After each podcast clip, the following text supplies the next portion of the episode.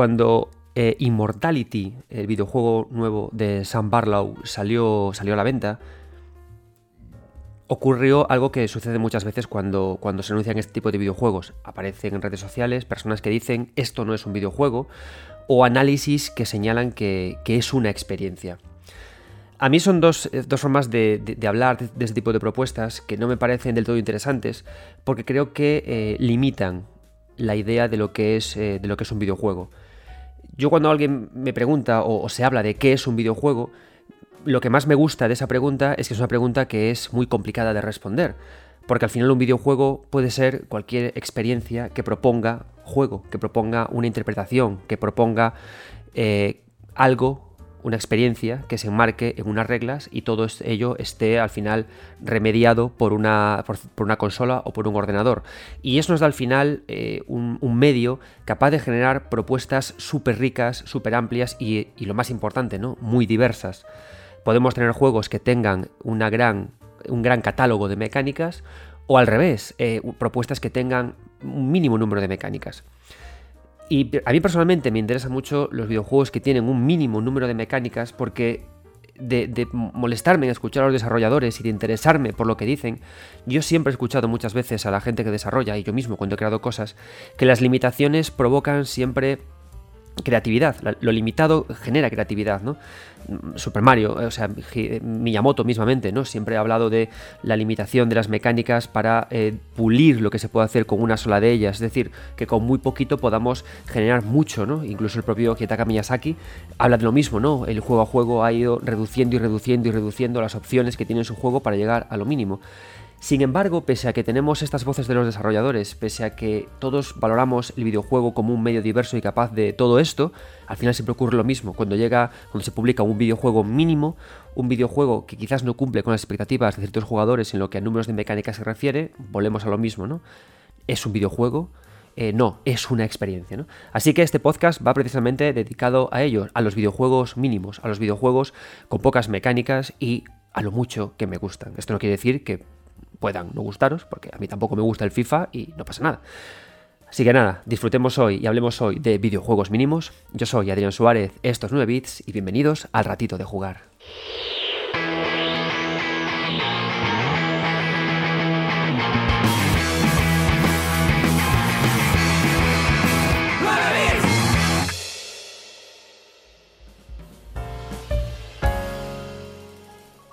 Bueno, antes de empezar con este especial de videojuegos mínimos, eh, quiero hablaros, quiero eh, contaros algo que ya he anunciado en redes sociales y es que el 30 eh, de noviembre de este mismo año se publica mi nuevo libro que se llama Los secretos de las tierras intermedias más allá del Den Ring.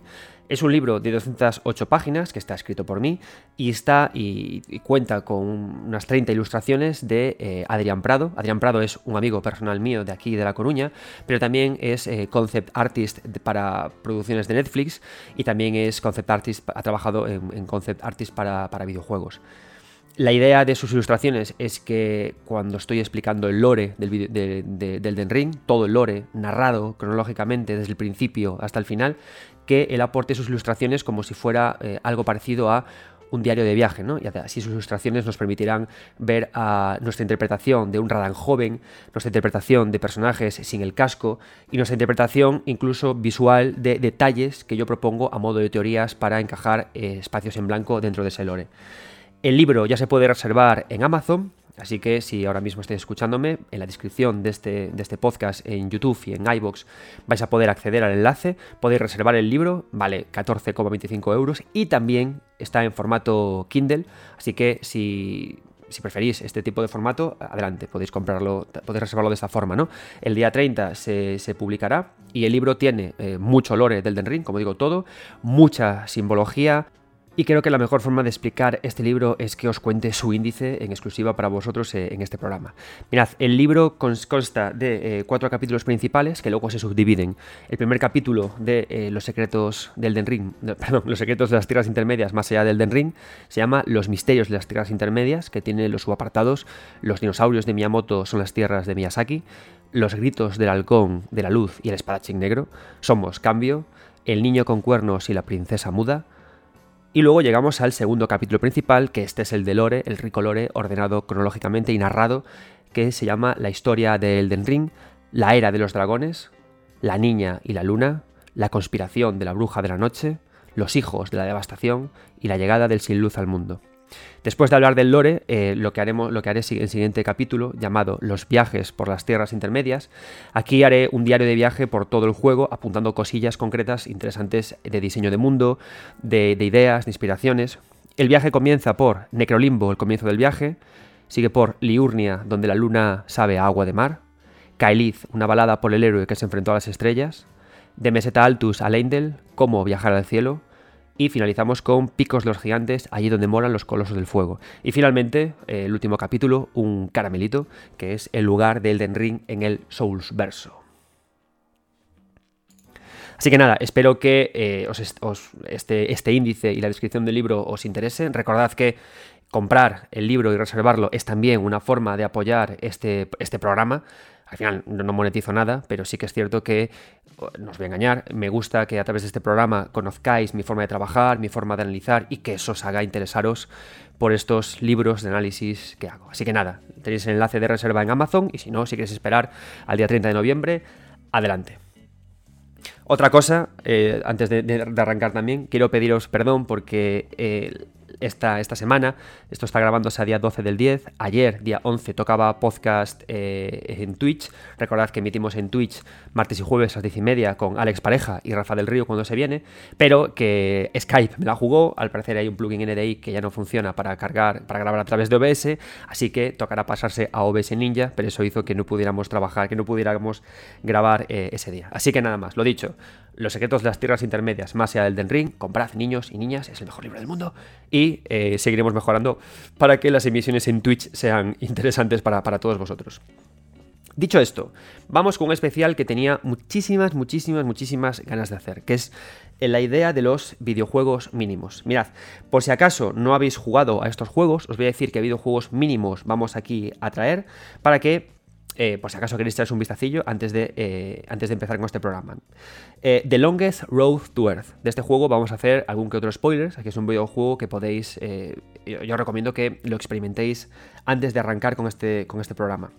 Seguimos con 13 Sentinels AX Rim, Immortality, Prune, Ghost Trick, un videojuego que me encanta de DS.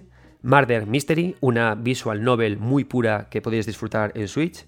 Yuri Kill, que es otra visual novel, A Short Hike y el maravilloso y glorioso Yuppie Psycho. Bien, dicho lo cual, em, eh, tal como decía en la, introducción, yo tengo un especial interés por los videojuegos que se llaman videojuegos mínimos o videojuegos de, poca interacción. Eh, a mí me fascinan.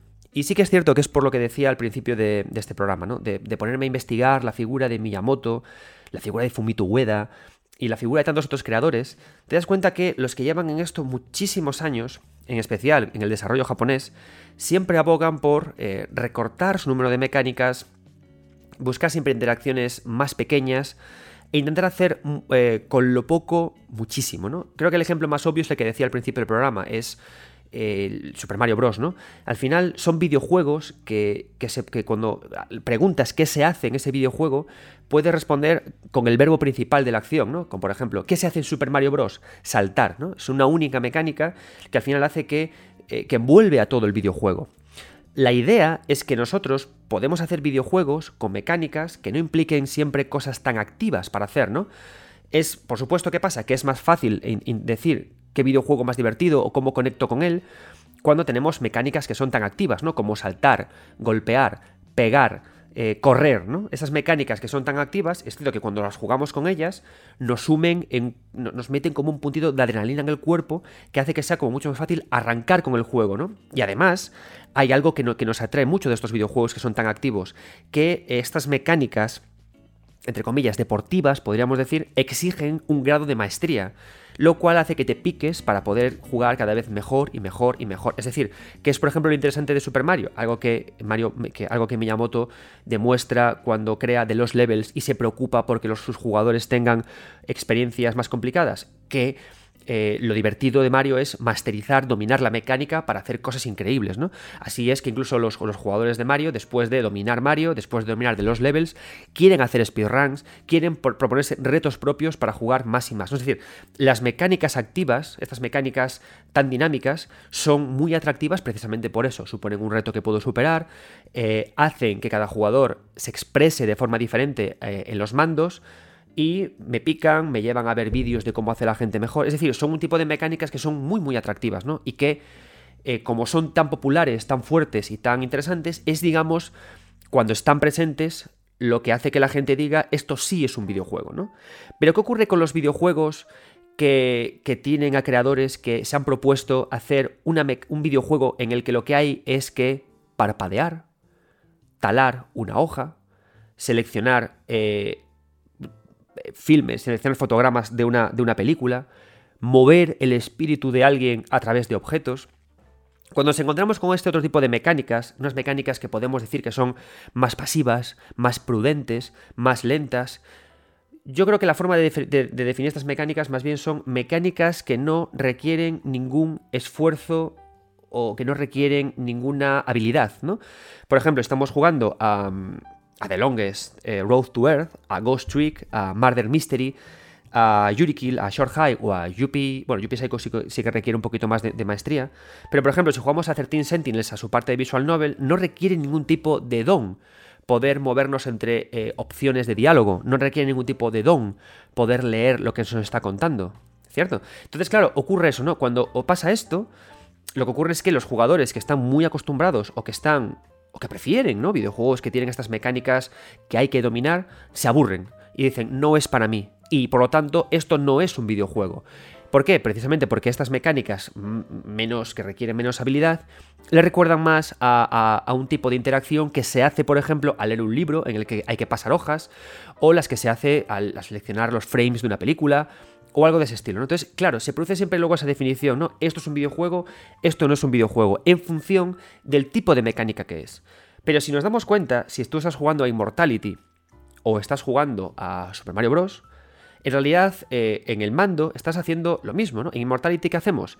Vemos el frame de una película y le damos un botón o sea, vemos un trozo de, una cinta, de, una película, le damos un botón para pausar la reproducción, nos movemos con el mando por la película, o sea, por el frame que, por el que nos hemos detenido, y le damos un botón para seleccionar un objeto que nos lleva a otra parte. En Mario hacemos lo mismo, nos movemos con, el joystick por el mundo y pulsamos el botón para realizar una acción, ¿no? ¿Qué diferencia puede haber entonces si grabamos únicamente la acción sobre los dos mandos? Pues por ejemplo, el número de veces que pulsamos el botón, que es menos, ¿no? Se produce más en Immortality, por ejemplo, un trabajo más de, cabeza, digamos, del cerebro tranquilo, que del cerebro loquete que cuando estamos con Super Mario Bros. ¿no? Pero si nos damos cuenta, al final estamos haciendo lo mismo, ¿no? Pulsamos botones para realizar cambios en un mundo ficticio que nos propone, ¿no? En un reto que se nos propone. Entonces, eh, me parece una, una no voy a decir tontería, ¿no? Porque creo que es bonito que todos tengamos opiniones diferentes, ¿no? Pero me parece muy limitante decir que este tipo de videojuegos con interacciones mínimas no son videojuegos. Y de hecho diría que son más, que, son más videojuegos que, muchos otros, porque lo que hacen es sacar adelante, llevar adelante o, poner sobre la mesa o aterrizar esta idea tan de creador de qué puedo hacer con lo mínimo posible, qué puedo hacer con la idea pura, qué puedo hacer con qué puedo hacer creando un tipo de interacción que nunca antes ha creado, porque ya tenemos muchos videojuegos en los que el verbo es disparar, saltar, brincar, pero ¿cuántos videojuegos tenemos que el verbo principal es parpadear, eh, ver una película, muchos menos. Y eso siempre luego abre caminos nuevos súper interesantes, ¿no? Si nos vamos, por ejemplo, a las game jams que se hacen, en las game jams que ocurre van creadores que directamente eh, se les proponen ideas muy concretas, ¿no? Eh, tenemos que hacer un videojuego en el que importe la rejugabilidad, tenemos que hacer un videojuego en el que no se pueda saltar. Y entonces todos los equipos se ponen a crear videojuegos en, en pos de estas ideas, ¿no? De ideas mínimas que nos llevan al final a experiencias interesantes. Yo por eso creo que al final eh, un videojuego es todo aquello que nos ofrece una experiencia que se puede reproducir a través de un elemento digital y en el que la persona que eh, vive esa experiencia tiene que realizar interacciones sobre, sobre, ese elemento para que se reproduzca toda la experiencia, ¿no? para que la experiencia tenga lugar.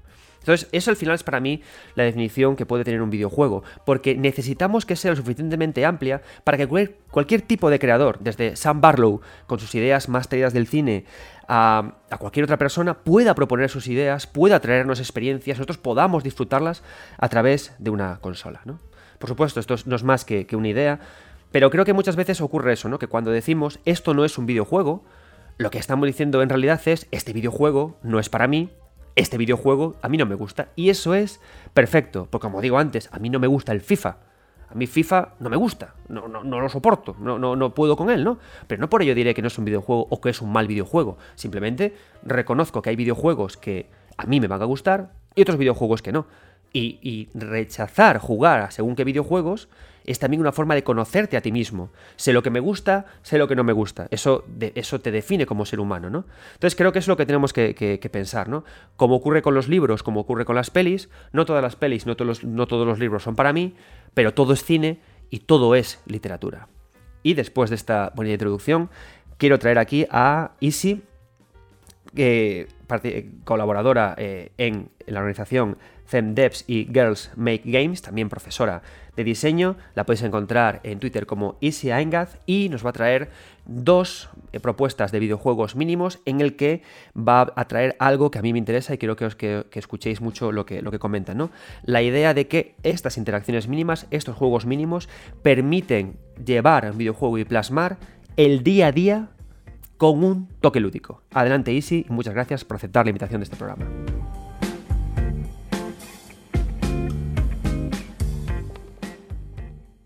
Bueno, Adrián me ha vuelto a secuestrar. Esta vez me ha pedido que os cuente eh, dos, sobre dos juegos que tienen un mínimo de interacción, ¿no? Videojuegos que simplemente eh, tienes que tocar una tecla o tienes que tener muy, poca, muy poco juego con ellos, pero yo creo que tienen un gran trasfondo y mandan un mensaje interesante. Eh, uno de los ejemplos que, he cogido es The Mississippi de Karina Pop. Karina Pop es una desarrolladora que justamente lo que hace es coger eh, cosas banales, cosas de nuestro día a día y les da una especie de toque lúdico que parece un mínimo de interacción que nos permite darle otro sentido a, nuestra rutina, ¿no? Justamente en Mississippi con stop motion, haciendo fotos de su día a día en, y Quick Time Events, coge una, una, mecánica totalmente basada en Quick Time Events en la que tú tienes que pulsar ciertas teclas, eh, nos hace ver la rutina como algo que es un juego, ¿no? Y eso puede permitirnos a mucha gente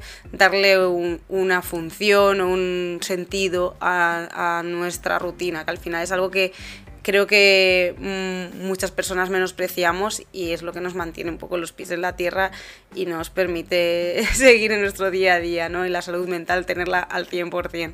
Eh, yo como buena fan de, de, los juegos independientes, pues paso muchas horas en Itch.io y Kaina Pop tiene una trayectoria súper interesante. Tiene también otro juego que es Count on Me, que justamente habla de, contar, como bien indica el nombre, es de sobrecontar y nos habla de no poder dormir, de la ansiedad, cuando tenemos ansiedad y tenemos que seguir ciertas técnicas, ¿no? Como es contar cosas.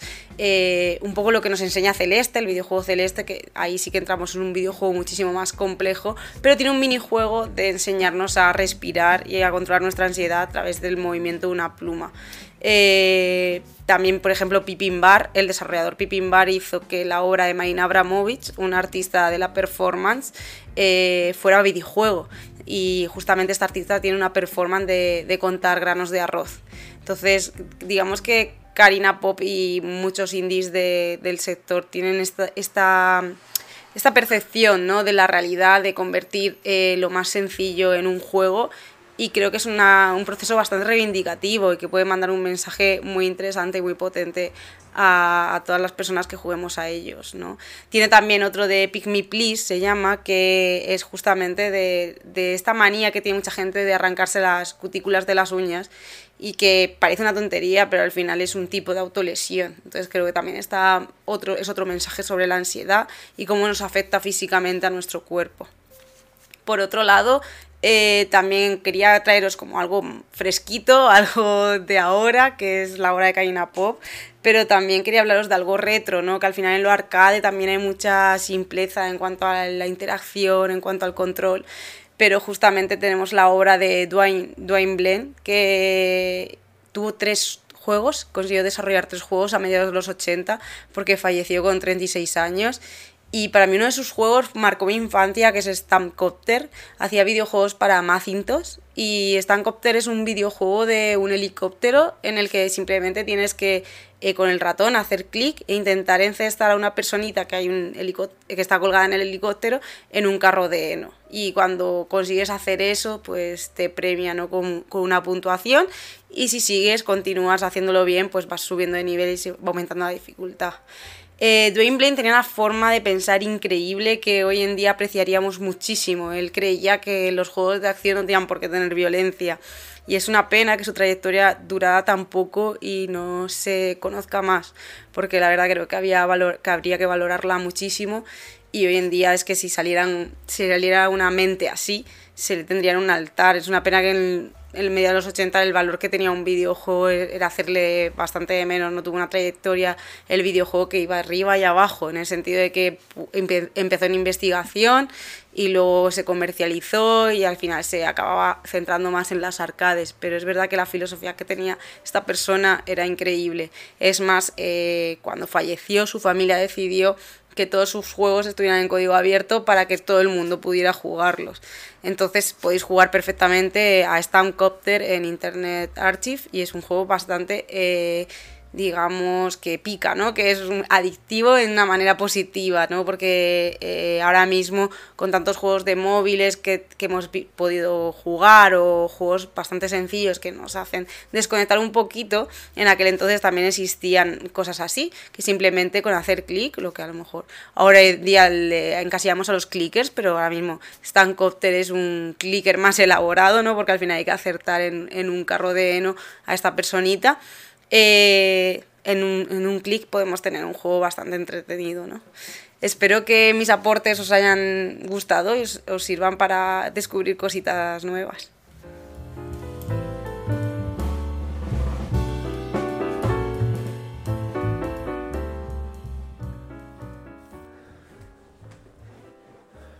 Bien, toda la idea de, de este programa todas las ganas de crear este, un programa con, este, con este tema, ¿no? con la idea de videojuegos con interacciones mínimas, surgió porque estaba un día navegando por Switch y me encontré eh, The Longest Road to Earth eh, a 7 euritos en la Switch y dije, esta es mi oportunidad.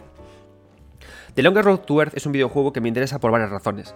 La principal es porque detrás de él están eh, dos figuras que a mí me gustan mucho del desarrollo español. Una es Brainwash Gang, una, un grupo de desarrollo español en el que, están creando eh, auténticas piezas maestras en el videojuego, con un toque canalla y con un toque muy personal, ¿no? Y me gusta mucho, sigo con mucha atención todo lo que este, este grupo propone, porque además sus miembros de forma, de forma separada, cuando los escuchas hablar en entrevistas, te das cuenta de que eh, llevan el videojuego en su corazón de una forma que a mí me interesa mucho. Y por otra parte, porque The Longest Road to Earth también participa eh, Arturo Monedero, que es una persona que me parece también muy interesante, en la que tuve la oportunidad de conocer hace muchos años en un Granada Gaming. Y estuve charlando con él. En ese momento acaban de sacar los Ríos de Alice. Y, él trabaja mucho con este tipo de, propuestas, tanto los Ríos de Alice como The Longest Road to Earth. Son propuestas eh, visualmente muy atractivas, muy potentes, con una muy cuidada producción musical que buscan como el, que en mi opinión buscan cómo eh, conseguir que el, jugador se meta dentro de la propuesta, ya no a través de esa mecánica absorbente que te exige mejorar un reto mental, sino a través de la ambientación, lo visual y de una interacción mínima que al, hacer, que al hacerla, ¡clac! Hace que tanto estética como música como ambientación se acentúen y funcionen mucho mejor, ¿no? Entonces por eso cuando vi The Longer Road to Earth vi una buena baratito, vi una buena oportunidad para conocer más el trabajo de Ben Wasgang y el trabajo de Arturo Monedero y por supuesto no me disgustó para nada, al contrario, The Longest Road to Earth me, fascinó y os recomiendo además que lo juguéis en Switch con los cascos porque es un juego absolutamente musical y creo que en Switch este juego va especialmente bien porque es un The Longest Road to Earth es un videojuego que tiene mucho de eso que decía Easy, ¿no? Este día a día con el toque lúdico. Y hay videojuegos, no sé si os pasará, que creo que son especialmente buenos en portátiles porque te permiten abrazar el elemento con el, que con el que estás jugando, te permiten cogerlo con tus manos, como abrazarlo, ¿no? Y estos juegos intimistas, a mí me gusta mucho cuando los abrazo y los cojo y los hago míos, ¿no? Me hace sentir como que el videojuego se convierte en una extensión de mi propio cuerpo, que todos somos uno, y me hace sentir una interacción como más íntima, ¿no?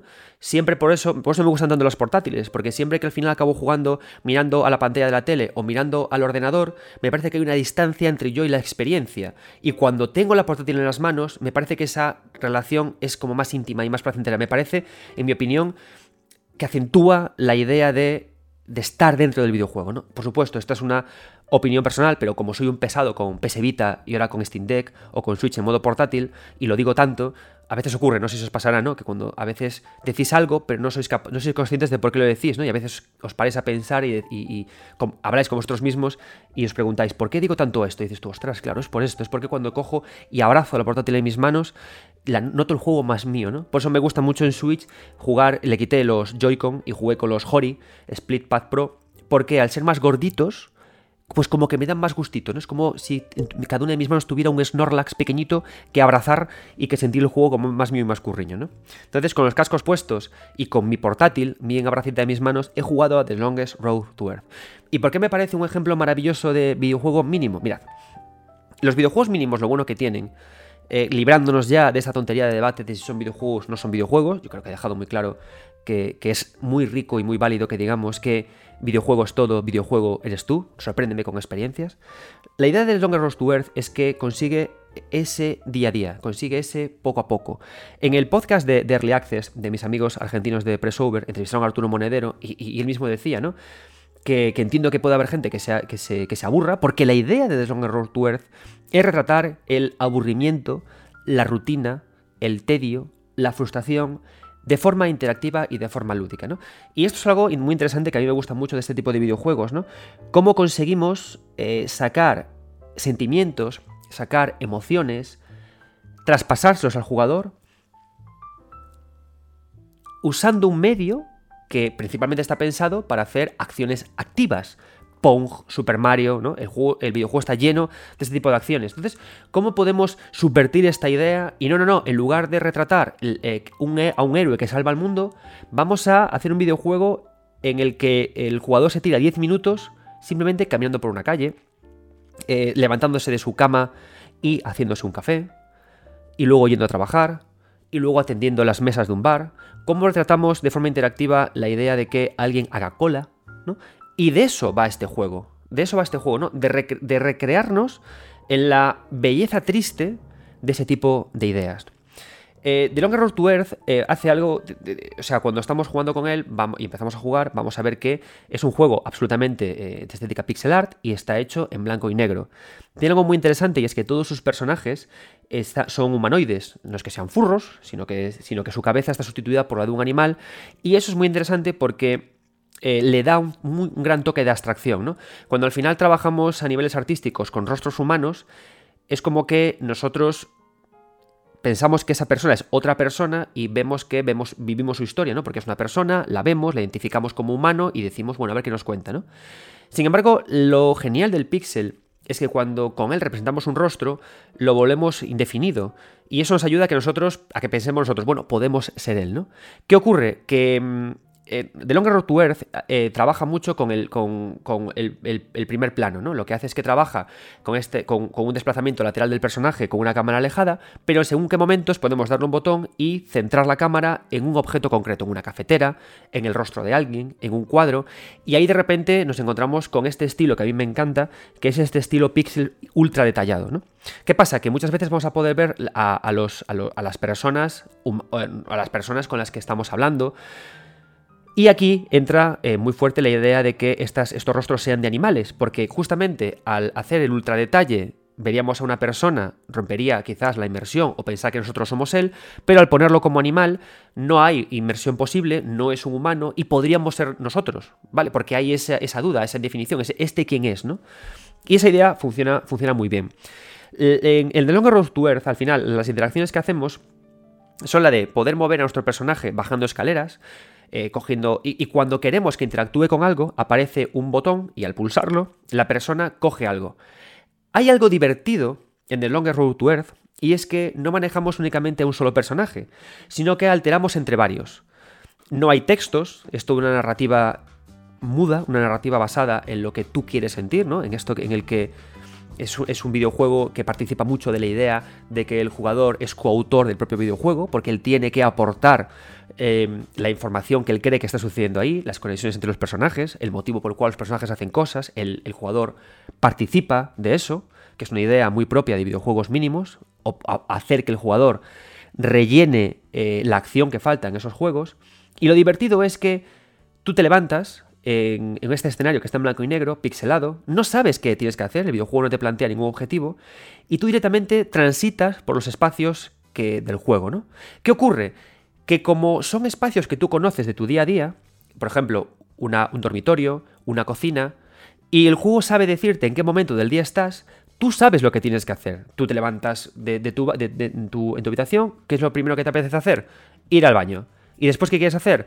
Ir a la cocina y enchufarte un café. Y de repente hace esas cosas de forma natural, de forma tal, y cuando el juego te marca que hay una interacción, tú la entiendes como natural y sabes lo que va a ocurrir, ¿no? Hace un poco como este, es un ejercicio muy interesante de diseño anticipatorio, que es un tema muy de usabilidad en web, que es que eh, cuando alguien va a pulsar un botón que le lleve a otra, otra zona de la web, sepa lo que va a ocurrir, pueda anticiparse. Y este juego sabe anticipar al jugador lo que va a ocurrir a través de que eh, son interacciones del día a día. Entonces, ¿qué hace?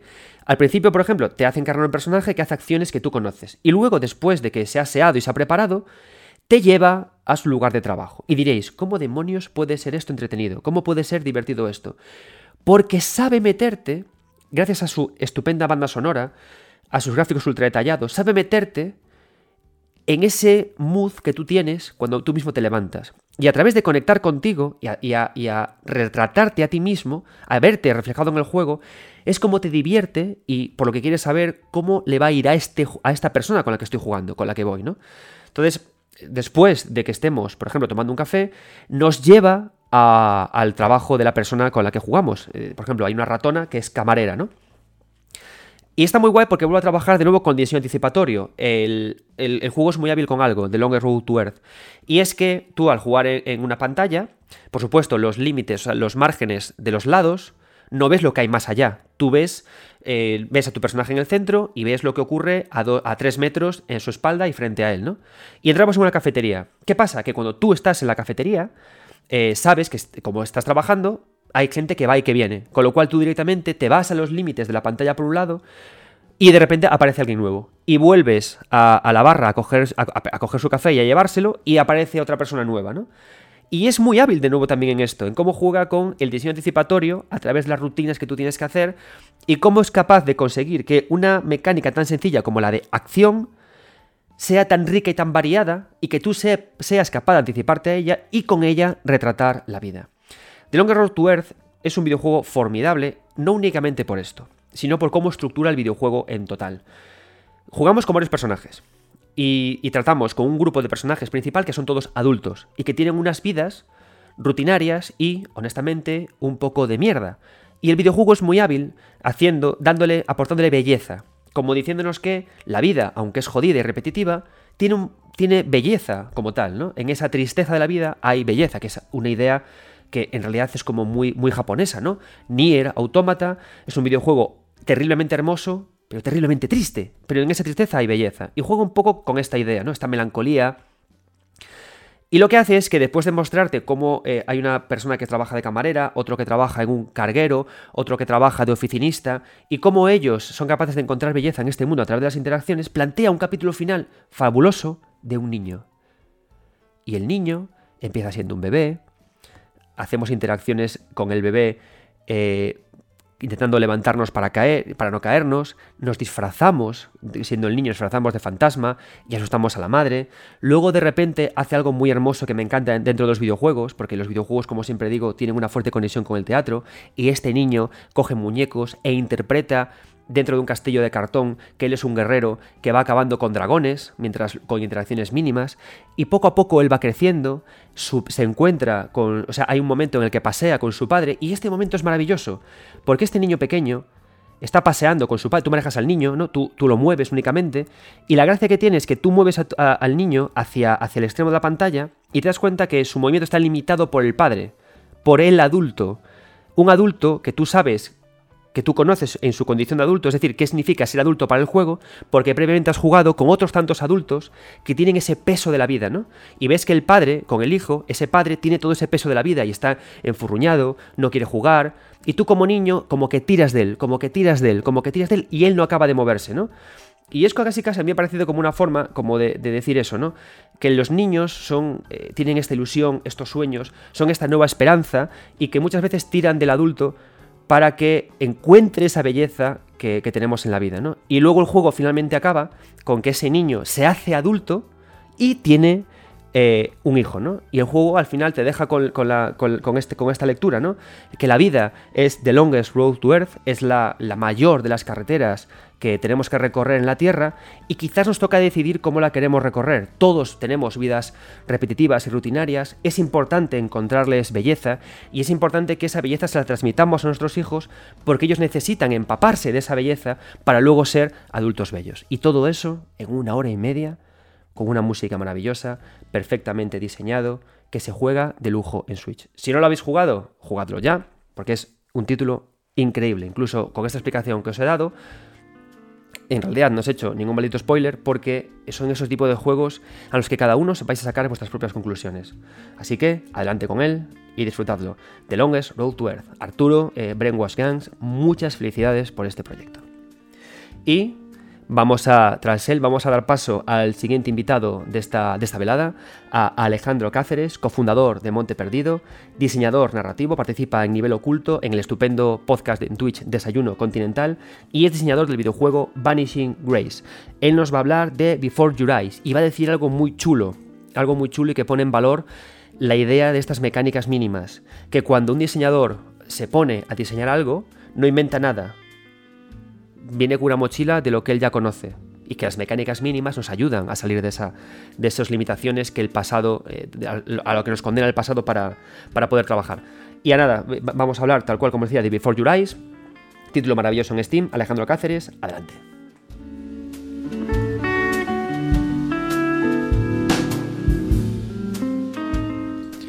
Para hablar de Before Your Eyes quería hacer una pequeña reflexión sobre la forma en la que hacemos videojuegos porque cuando diseñamos un juego normalmente no inventamos algo desde cero, sino que nos adaptamos a otras mecánicas de otros juegos que ya existen y eh, replicamos géneros.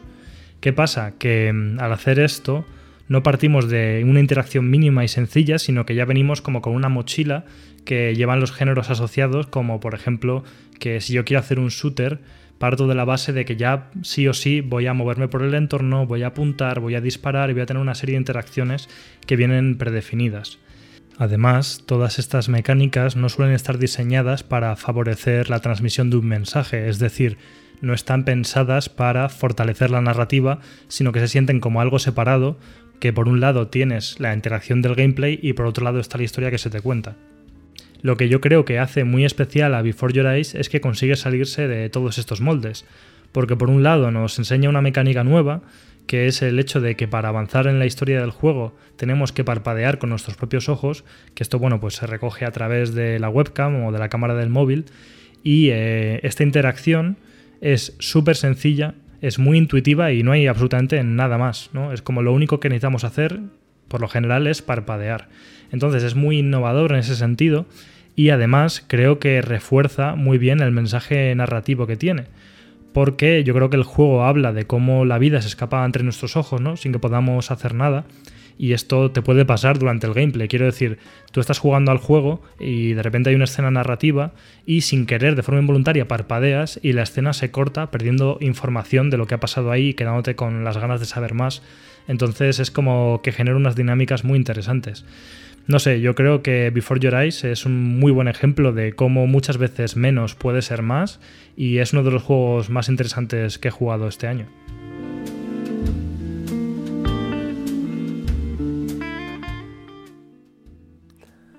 Muchas gracias, Alejandro. Em, esto es lo divertido al final de hacer este programa, ¿no? Y para mí es la esencia de, de 9 bits haber hablado de todo Longest Road to Earth no es únicamente para darme placer por spoilear algo, ¿no? Sino para que lo escuchéis y digáis, wow, a través de mecánicas mínimas se pueden montar estos relatos tan chulos sobre la madurez, ¿no? A través de Before Your Eyes se pueden puede ser interesante la mecánica de un parpadeo, ¿no? Joder, pues, pues qué guay, ¿no? Al final ocurre esto con, el, videojuego, que, que nos creemos que solamente nos gustan un tipo de cosas y de repente vemos que hay tanta riqueza en, un campo que no nos es propio, lo descubrimos, nos metemos ahí, ¿no? Y lo disfrutamos increíble, porque al final es lo que digo, ¿no? Si entendemos los videojuegos como experiencias interactivas, y hay interacción quiere decir tanto mínima como máxima para sentir cosas, es maravilloso, ¿no? Que estos videojuegos creen con algo tan pequeñito, algo tan potente, ¿no? Porque la gracia de, de los videojuegos, y de esto que decía antes, ¿no? Del tema de la coautoría, es que hay como un gradiente, ¿no? Es decir, si el, si el, al final, ¿qué ocurre? Que si el diseñador de videojuegos te da muchísimo hecho, mucho explicado, mucha mecánica activa por hacer y tú juegas, juegas, juegas, juegas, hay poco espacio para que tú te desarrolles como autor, ¿no? Entonces yo creo también que este tipo de juegos eh, apelan mucho a la gente que se siente un poco autora en el corazón. Yo me siento autor en el corazón. ¿Por qué? Porque imagino historias, eh, me gusta escribir, me gusta pintar, me gusta dibujar. Entonces, claro, cuando un videojuego limita mucho sus mecánicas, limita mucho lo que te quiere explicar, claro, ese corazón mío autor aflora, ¿no? Y se siente feliz, porque puede participar en el videojuego, puede venir aquí, puede charlar con vosotros sobre videojuegos que le han encantado, ¿no? Y, discutirlos y, y, analizarlos. Entonces posiblemente ocurre eso, ¿no? Que los que nos sentimos más autores, sin, sin ningún tipo de vanidad, ¿no? Al final muchos de nosotros sentimos autores aunque nunca hayamos publicado nada o no hayamos sacado nada, simplemente porque, joder, porque imaginamos. Porque cuando vamos en el coche con nuestros padres, cuando íbamos en el coche con nuestros padres de pequeños en el asiento de atrás y mirábamos por la ventana y nos aburríamos, usamos el aburrimiento para inventar mundos, inventar historias y soñar con que había una, un ninja saltando de árbol en árbol o corriendo por el quitamiedos de la, de la carretera. Entonces creo que a ese tipo de personas es lo que a estos videojuegos más les gusta, porque les deja ese espacio para que creen y, nos inspiran, ¿no? Es muy fácil acabar de jugar a Before Your Eyes, a The Longest Road to Earth, to Earth y que se te ocurran historias que tuviste en ese videojuego, que tú las has visto ahí, y luego avanzar con ellas. Seguimos con videojuegos mínimos. Y en este caso eh, voy a atender a una petición que me hizo eh, mi compañero Carlos Gallego, que es el director de Guardado Rápido, es compañero en 3D Juegos, y me mandó un correo por Twitter, un mensaje privado por Twitter. Por cierto, me encanta que me mandéis mensajes privados por Twitter recomendándome temas de los que hablar. Y me decía, eh, querido Adrián, Sé que eh, 13 Sentinels Age Ring te ha gustado tanto que te ha hecho sangrar el culo del placer que te ha dado, pero yo he jugado eh, en Mortality y me gustaría que hicieras una comparativa entre ambos juegos y de cómo tratan ambos la narrativa, ¿no? Eh, claro, 13 Sentinels Age Ring es un videojuego que está absolutamente en, mi corazón incrustado. No había jugado a Immortality, al trabajo de Sam Barlow, así que estos días, antes de hacer este programa, me pillé el Game Pass unos días, me bajé Immortality y estuve jugando a este, a este juego una semana, ¿no?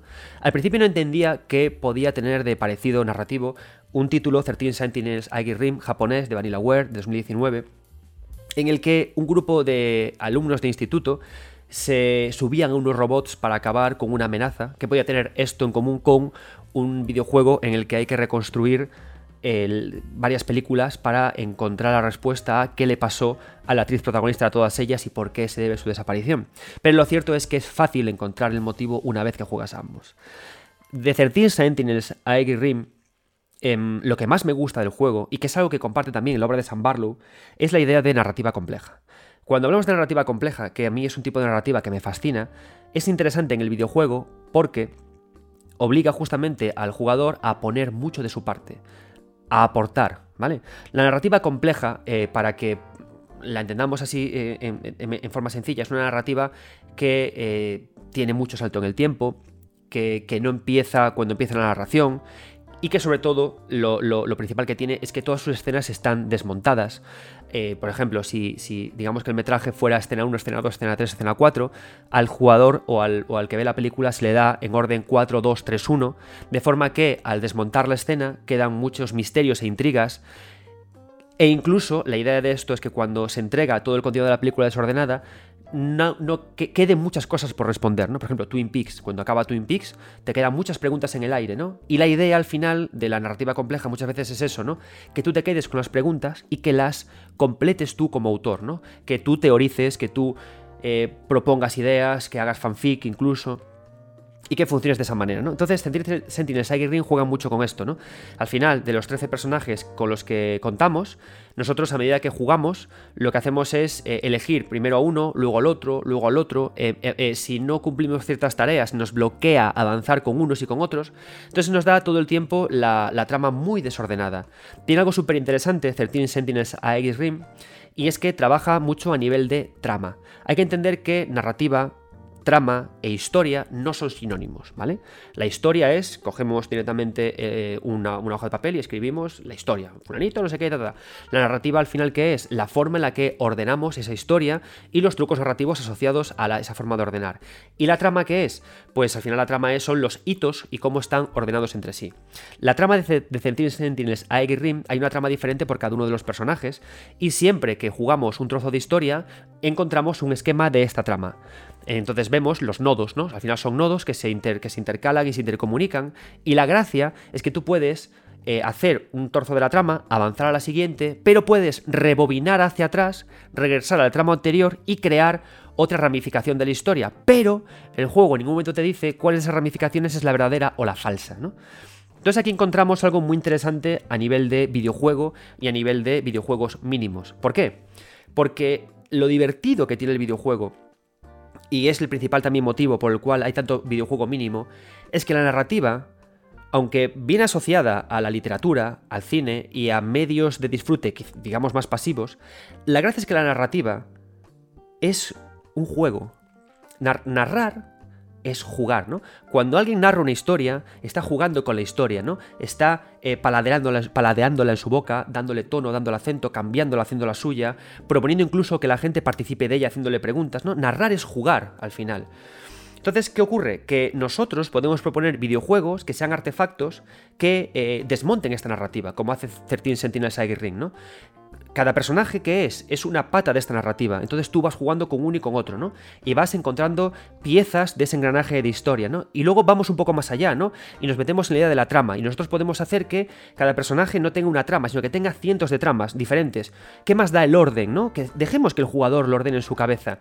Y luego podemos hacer además que en función de las decisiones que hayamos tomado, tomar decisiones es un elemento interactivo propio del videojuego, podemos hacer que al final eh, cambie la historia, se meta por un lado o por otro, avance y confundamos más al jugador, ¿no? Y luego podemos hacer algo más. Nosotros podemos hacer que... Em, en ese momento en el, que, en el que algo está siendo narrado, podemos permitir que el jugador se mueva, mueva su avatar por la escena y que elija el orden de las personas con las que quiera hablar o que tome decisiones, ¿no? En esencia, la mecánica que estamos teniendo es muy limitada, porque solo pulsamos un botón para hablar con alguien o para eh, tomar decisiones, sin más. No hacemos nada más. Pero, ¿qué ocurre?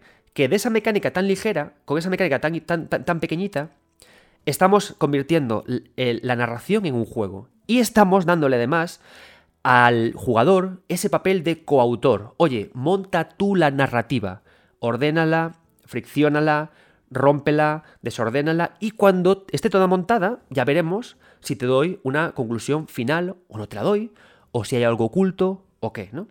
Entonces aquí, eso también otro de los motivos, como decía, por el cual el videojuego mínimo es tan valioso. Porque al final son unos de los grandes experimentadores de algo fantástico en el videojuego, que es justamente eso. ¿Qué es qué es la narrativa en el videojuego?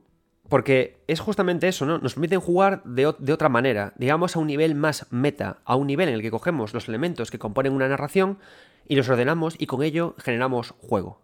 Y eso hace Cecil Sentinel Ring algo tan mágico. Porque además, la narrativa compleja, para justamente crear esa confusión que obligue al jugador a buscar más pistas en la historia, eh, juega mucho con el mundo de los sueños, y hace algo que me encanta de 13 Sentinels Side Ring, que es jugar mucho con la idea de los homenajes nostálgicos. ¿no? En 13 Sentinels Side Ring hay muchos, muchos guiños a Robocop, a Terminator, a Evangelion. ¿Qué pasa? Que los pone en la aventura ya no únicamente para que tú digas, oh vaya, Evangelion, el, el, autor de este videojuego, Vanilla Ware, están totalmente influenciados. No, no, no, lo hace para confundir, para, para que tú pienses, ¿qué hace aquí una referencia a Terminator tan obvia? Es un sueño de alguien, es de verdad, lo hacen para referirse al jugador y eso hace que poco a poco te involucres más con el montaje narrativo. Y esa es la gracia al final de sentirse en Rim, ¿no? Y es, uno de los caminos más poderosos para los videojuegos de interacción mínima como tal. Porque hay mucha gente que dice que 13 Sentinels Ring no es un videojuego, pero ahí está, ¿no? ¿Y en qué se parece 13 Sentinel Psychic Ring e Immortality? Pues que en esencia ambos son lo mismo. Ambos funcionan igual, pero con capas diferentes. Immortality es un título eh, creado por Sam Barlow y que hace algo muy simpático, que es que te obliga a reconstruir eh, tres películas con unos, creo que son 202 fotogramas. Y la gracia es que tú empiezas viendo un fotograma de una película que no sabes cuál es, no sabes cuál de las tres es, si es película en sí, no sabes. Y tú a medida que ves ese, retazo de, cinta, que puede durar un minuto, dos minutos, puedes pausar cuando quieras, pinchas en un objeto que esté ahí, por ejemplo, una copa de vino, un, cigarrillo, la cara de las actrices, y automáticamente saltas de ese, de, ese, de ese, trozo de metraje a otro trozo de metraje, que no tienes claro de si es de esa película, de otra de las dos o de qué, y te cuentan algo más referido a ese objeto o persona que tú has pinchado, ¿no? Entonces, ¿Cuál es la parte lúdica del juego? Es que tú a través de examinar todas las piezas de, vídeo que tengas, descubras todo, ¿no? Por una parte, que montes el puzzle de todas las películas, pero por otra parte, descubras qué ha ocurrido con la actriz, ¿no? Con la gran gracia de que no sabes exactamente si has encontrado la respuesta auténtica final o te queda más por descubrir, ¿no? Que esa es la magia. Y además tiene algo que es muy interesante, el, trabajo de, de, San Barlo. Yo a veces me critico mucho los, logros, ¿no? Cuando hacemos cualquier tontería y salta un logro. Lo divertido del videojuego y lo, agradable, y, donde ves también que hay mucho trabajo en querer que esto sea un juego, es que cuando desbloqueas un logro, por ejemplo, me pasó jugando, ¿no? Que yo empecé a tocar piezas de fruta como un, como un loco, pa, pa, fruta, fruta, fruta, fruta, vitamina C, es la solución para el catarro. Pinché en todas ellas y apareció el logro Fruitful.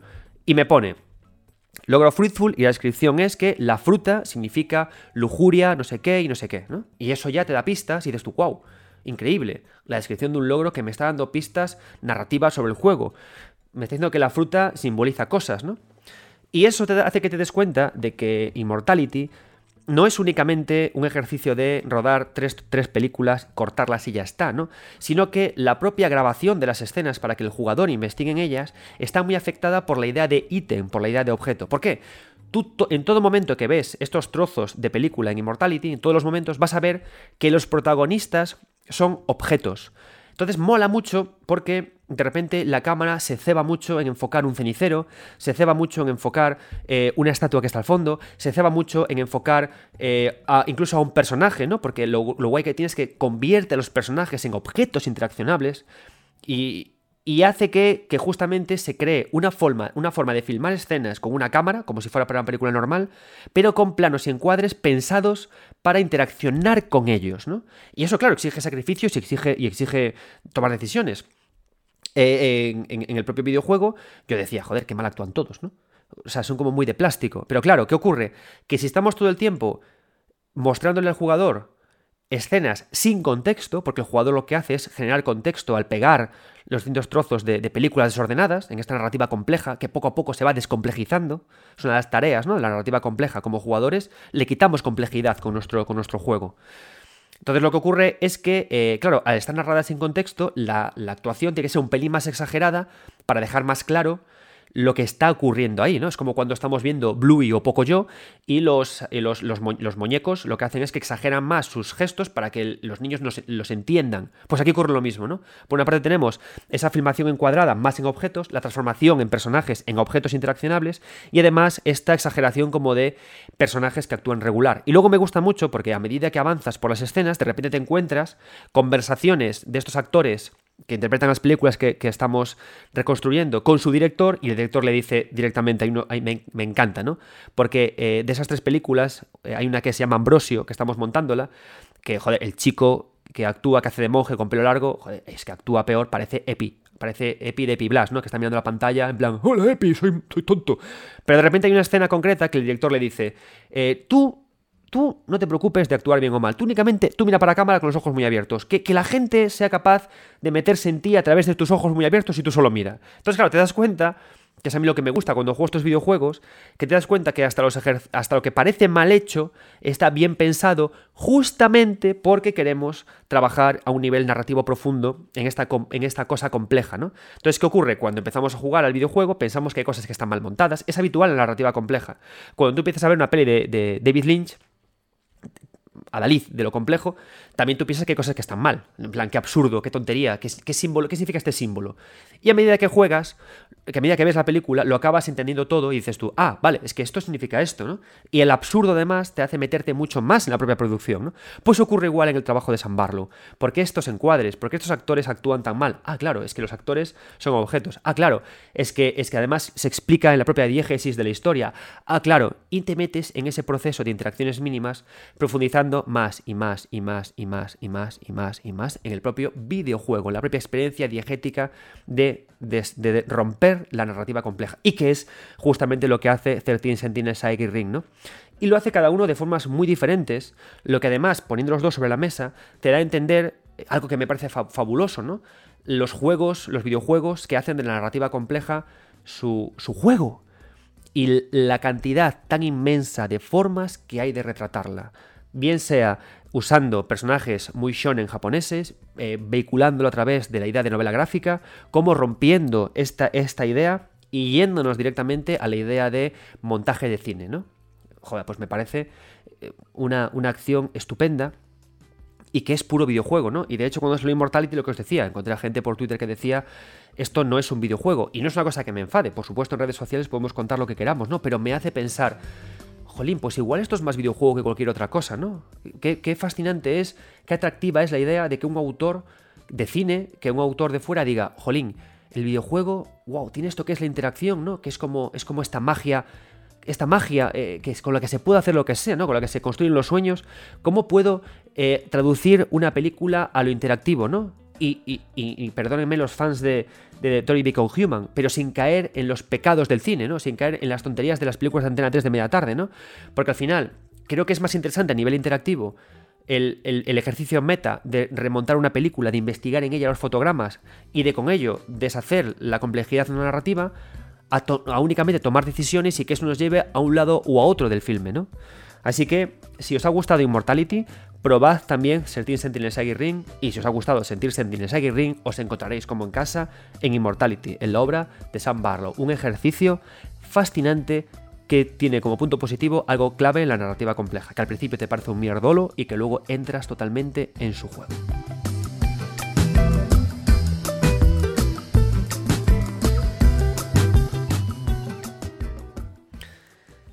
Seguimos hablando sobre videojuegos mínimos. Espero que os esté gustando el programa y que estéis descubriendo, si no era un género que os, apasionaba este tipo de productos, que digáis, oye, pues voy a dar una oportunidad, porque aunque los videojuegos superactivos son super guays, pues ¿no? Voy a experimentar con el videojuego y encontrarme todo este tipo de, productos, ¿no? A ver qué, me pueden ofrecer. Y no olvidemos que si os aburren o nos interesan, no pasa nada, podéis decirlo. No somos más listos o menos porque no nos gusta Immortality, sentir Sentinels Aguirre nos parezca aburrido o The Longest Road, Road to Earth nos, nos, pueda parecer pedante. Pues por supuesto, ¿no? Tenemos que ser capaces de expresar nuestras ideas sin ningún tipo de problema y ni de prejuicio, porque los videojuegos son para unos, son para otros y todos tenemos nuestros gustos. Llegados a este punto, vamos a meternos en las visual novels. Es un género profundamente japonés que a mí me encanta. De hecho, eh, Yugi Gori, el creador, eh, el, creador, la mente tras Dragon Quest, lo primero que hizo fue una, una, visual novel.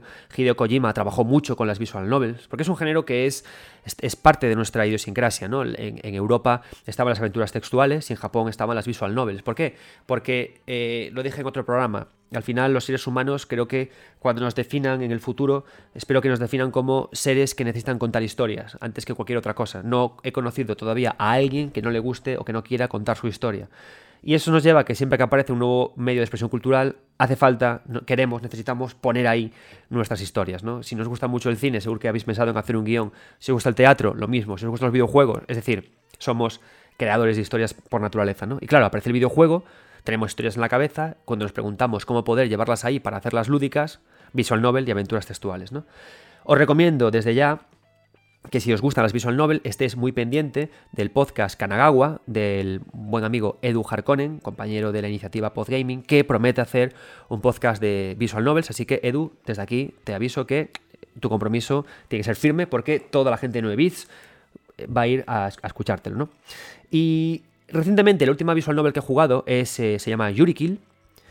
Y es una visual novel que no está, no está nada mal, es una visual novel de, personajes. Y es una visual novel que propone, eh, viene muy a rebufo del juego de calamar, ¿no?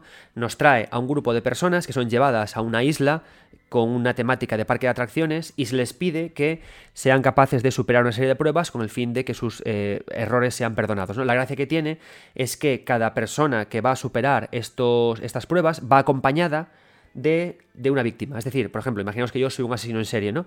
Pues me hacen que vaya acompañada yo, acompañado por el, hijo superviviente de la familia que yo asesine. Entonces, después de pasar eh, la prueba juntos, esa persona tiene que decidir si a mí me salva o no me salva. Y al final veremos quiénes llegan vivos. ¿no? Es decir, por eso es una aventura muy de personajes, también muy influenciada por la enormísima Duncan Rompa, y que nos hace superar pruebas, eh, resolver pequeños puzzles y avanzar, ¿no?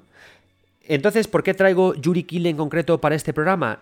¿Porque es especialmente buena? No exactamente. Mirad, eh, Kill comparte una cosa con 13 Sentinels a Rim, a la que yo quiero, a la que yo la llamo sin querer eh, sin querer eh, enfadar a nadie, un poco la vergüenza de las visual novels, ¿vale?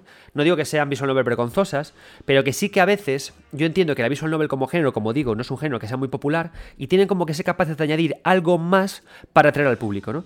¿Qué hace 13 Sentinels Saga Rim? 13 Sentinels Saga Rim es un juego formidable por su parte narrativa, por la parte de la historia.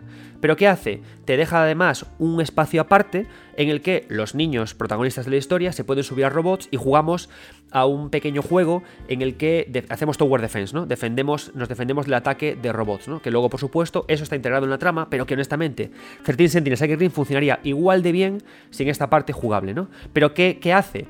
Que sí que es cierto que añadir una parte muy jugable, sin, sin, tanta carga narrativa, mezclada con una visual novel, descarga mucho, ¿no? Te aligera, te libera. Es como cuando te pasas una tarde entera leyendo un libro claro, te, acabas cansado porque es un ejercicio intenso y te hace falta, pues, jugar a un juego ligero, ¿no? Para, para desatascar o darte un paseo, ¿no? Pues ese darte un paseo es la introducción de eh, elementos lúdicos, puramente lúdicos dentro de las visual novels. Y claro, yo lo llamo la vergüenza de la visual novel porque es como que a veces el género parece que se avergüenza de sí mismo, es como que piensa que no por sí mismo es capaz de ofrecer algo guay y mete aparte estas secciones, ¿no? ¿Qué hace Yuri Kill? Yuri Kill hace una cosa muy curiosa, que es que en el momento en el que la víctima tiene que determinar si perdona o no perdona la vida al asesino, de repente el juego se vuelve loco y se convierte en un shot en up, en un juego de naves, en el que tú controlas como asesino, porque tú controlas a los asesinos, controlas a, una nave y, la, y, la, víctima controla a los enemigos que te disparan. Entonces tienes que superar la fase de las naves, a medida que vas disparando te va hablando y se supone que se hace una metáfora entre eh, tu avance y tu lucha contra ella y su resistencia para no convencerla de que en realidad no mataste a sus padres porque eres un cabrón, sino porque X, ¿no?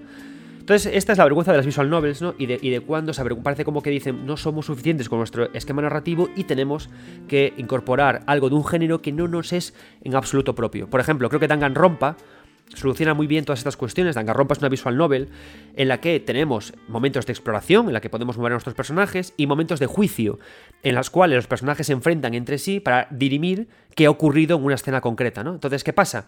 Como en todo momento la navegación y la conversación sí que son mecánicas propias de la visual novel, es como que son más puras, ¿no? Porque se, defienden muy bien dentro de ellas mismas y funcionan muy bien conectadas de esa forma, ¿no? Y sin embargo las otras, a mí Yuri Kill me funciona un poco peor porque me saca mucho de contexto estas naves y 13 Incendios Tiger Ring creo que sí hay que buscar una parte negativa al juego, es justamente la parte de Tower Defense, no porque sea mala, pero no tiene la misma calidad que tienen los, los otros juegos, ¿no? ¿Y qué pasa? Traigo estos dos ejemplos aquí al podcast porque me gustaría más que las visual novel no tuvieran esta vergüenza avanzaran más sobre sus propios géneros, sobre sus propios cimientos y evolucionaran sobre sí mismas sin depender de estos otros géneros que les son paralelos, ¿no? Pero esto me lleva también a otra reflexión, ¿no? Por ejemplo, yo pienso esto, que es una reflexión que por supuesto tengo que darle más vueltas. Seguro que muchos de los que me escucháis ahora y llamáis las visual novels, esta edición de géneros aparte os parecen estupendas. Y, creo que es un tema que todavía tengo que madurar, ¿no? No es, algo que yo diga que tenga 100% seguro, ¿no? Pero sí que es algo que me parece raro. Yo cuando analicé Yuri Kill justamente para 3D juegos, porque pido que me dejen analizar las visual novels, porque me gustan, justamente esta parte me pareció menos floja, porque el problema al final creo que es ese, que no es que sean partes flojas, sino que no están al nivel del otro. Parece como que están metidas ahí estas fases de naves porque hay que meter algo más, o estas fases de Tower Defense porque hay que meter algo más, porque solo de por sí la visual novel no funciona en ventas, ¿no? Pero por ejemplo, ¿Qué pasa? que eh, Street Fighter VI, un juegazo que estuve, pude jugar la beta estos días y la verdad es que me encantó, es, sólido como un titán, necesita también poder hacer suyo ideas propias de los sandbox. ¿Por qué? Porque ahora tenemos un editor de personaje para hacer nuestro avatar y tenemos un pequeño mundo abierto para poder movernos por él, encontrar habilidades nuevas y avanzar, ¿no? Entonces, ¿qué pasa? Que parece que estos géneros que son más de nicho, como los, los Finding Games o las Visual Novels, necesitan desesperadamente adherirse eh, géneros diferentes para poder triunfar en el gran público, ¿no? Y para poder decir en prensa, no es solo una visual novel, también es un juego de naves, no solo es un juego de lucha, también es eh, un juego de mundo abierto y de esa forma conseguir avanzar, ¿no? Y quizás es un poco a veces la pena de decir que, eh, señalar con el dedo y decir que esto no es un videojuego, porque le estamos obligando a estos géneros a forzar convertirse en lo que para otra gente sí es un videojuego. Y eso quizás lo que hace es que pervierte la investigación de qué puede ofrecernos la mecánica mínima o pervierte la generación de historias verdaderamente poderosas o de experimentos narrativos como sí que tienen que ofrecernos este, este tipo de aventuras. Por eso, por ejemplo, me parece muy refrescante eh, una aventura gráfica, una aventura también, una visual novel conversacional que pude descubrir también recientemente, que se llama eh, Murder Mystery.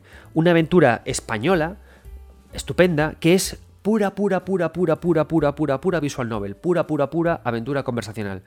Y es muy simpática. Murder Mystery lo podéis encontrar en Switch muy baratita, no sé si vale 4 euritos incluso, muy baratita y nos propone eh, acompañar a un, grupo de, chicas y chicos de instituto al interior de un tren. Entonces hacen un viaje, sí amigos, trenes, con trenes todo es mejor.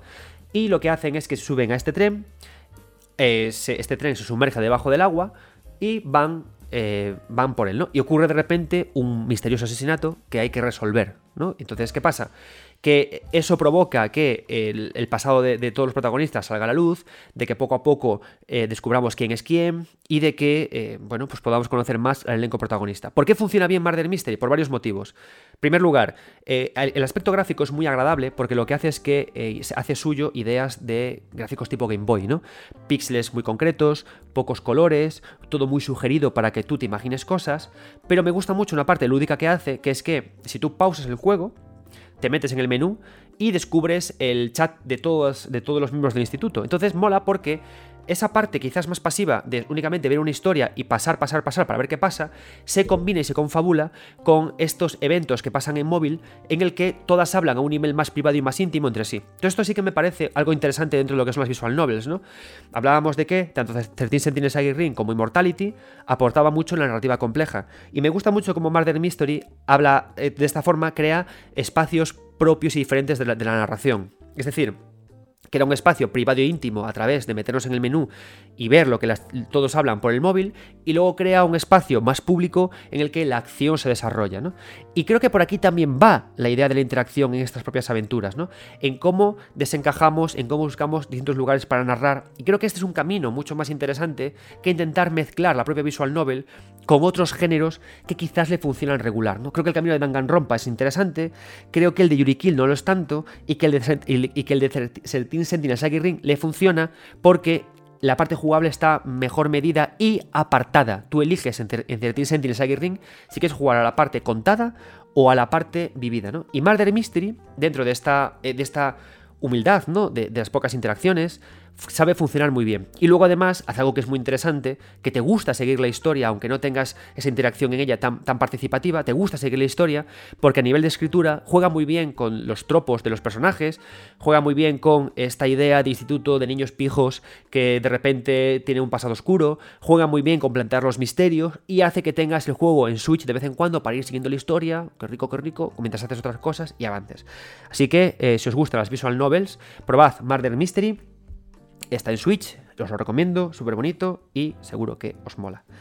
Y ya que hablamos de este tipo de experiencias mínimas, estamos hablando de, Switch, de un, terminal eh, que se puede jugar en portátil, he traído a Daniel García Raso, autor del libro Quedará algo de nosotros, de Héroes de Papel, en el que nos habla, son pensamientos sobre The Last of Us, y le he pedido que nos hable de un videojuego mínimo que le guste. He elegido uno en móvil, pues digo que precisamente también lo conecto con lo de Switch, con jugar en móviles. Y me gusta mucho el que ha elegido, ha elegido Prune, es un videojuego que puedes encontrar en móviles y es un videojuego cuya mecánica principal es podar cortar ramas, lo cual viene muy bien relacionado con su libro de The Last of Us, en el que tenemos que matar también a enemigos que proceden de la naturaleza, ¿no? Así que hay que cortar también las ramas de los infectados por el Cordyceps. Así que Daniel García, por favor, háblanos de qué experiencias mínimas hay en móvil que funcionen y en concreto de Prune.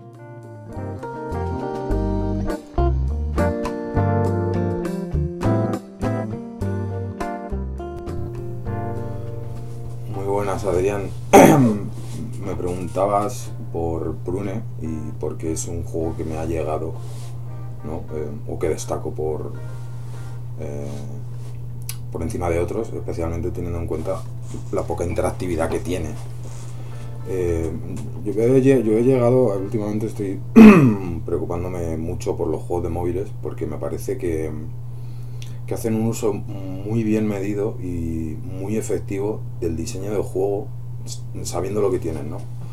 conociendo sus limitaciones, no quieren hacer un, no sé, hay Call of Duty para móvil, pero yo voy más a los juegos, eh, pues esto como este Prune de Joel McDonald, eh, de Polyculture, que bueno, Polyculture básicamente es él, o los juegos, por ejemplo, de Japin que me, que, me chiflan, pero también hay otros, eh, Lucas Pope hizo uno que se llama Van Helsing's, no me acuerdo ahora, pero bueno, que estoy muy metido, y los juegos de smartphone, ¿no? y de tabletas. Y a mí lo que me llama la atención de Prune también, aparte es mm, cómo eh, explota muy correctamente el control táctil, ¿no? Que es algo que los videojuegos, bueno, Switch lo tiene, Wii U tenía ya algunas funcionalidades en, el control táctil, pero no es algo que en videojuegos eh, se explote mucho y lo están explotando y trabajando muy bien los juegos de móvil. Y Prune es uno de esos casos, ¿no? En los que el control táctil se usa de una manera muy efectiva y que consigue eh, dar unos resultados maravillosos, ¿no? a, mi entender. Mm, luego está el, conjunto, porque, bueno, claro, no podemos, ya lo sabemos, ¿no? que no podemos reducir toda la, eh, la narrativa de, los videojuegos a la, a la interactividad, ¿no? Y en Prune eso se ve mucho, precisamente por eso eso que resaltaba de cómo saben manejar muy bien la economía los juegos de móvil que tienen que hacen mucho hincapié en el diseño del juego eh, cómo ponen en conjunto la música el, diseño de arte y la interactividad aunque sea muy poca que es lo que sucede en Prune porque es un, diseño muy sencillo eh, pero el conjunto de todos consigue consigue evocar sentimientos no para a mí por ejemplo de, esperanza lo que es el básico para mí, lo que me, lo que me decía Prune era esperanza, ¿no? Eh, pero también otros, ¿no? Como peligro, incluso soledad eh, en, ciertas, en ciertas pantallas, que es, es un juego muy corto.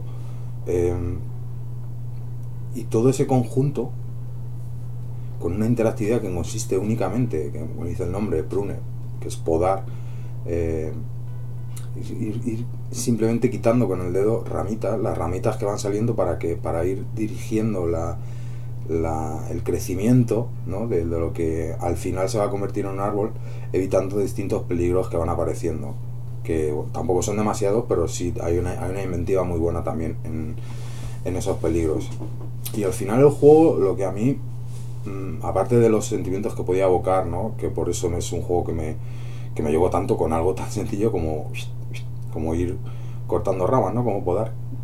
Era también la sensación de, cómo utiliza muy bien el nombre de podar para también eh, resituar al jugador, ¿no? Eh, a quien juega en, una situación muy parecida a la que yo he sentido, por ejemplo, cuando mi abuelo, que mi abuelo era agricultor, eh, tenía que podar ciertos árboles y como una acción que en principio no puede parecer muy placentera, podría llegar a serlo, ¿no? A mí en ese sentido me, me, me trasladó a una, a, una, a una, zona de mi infancia, a un recuerdo de mi infancia que yo le tengo mucho cariño, ¿no?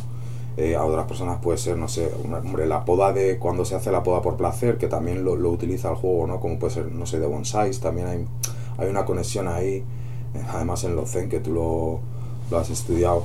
Eh, y, es, en eso el juego sabe muy bien eh, hace un uso del diseño de sustracción muy, muy listo y muy inteligente, eh, de cómo te dirige hacia lo que él quiere que, que sientas.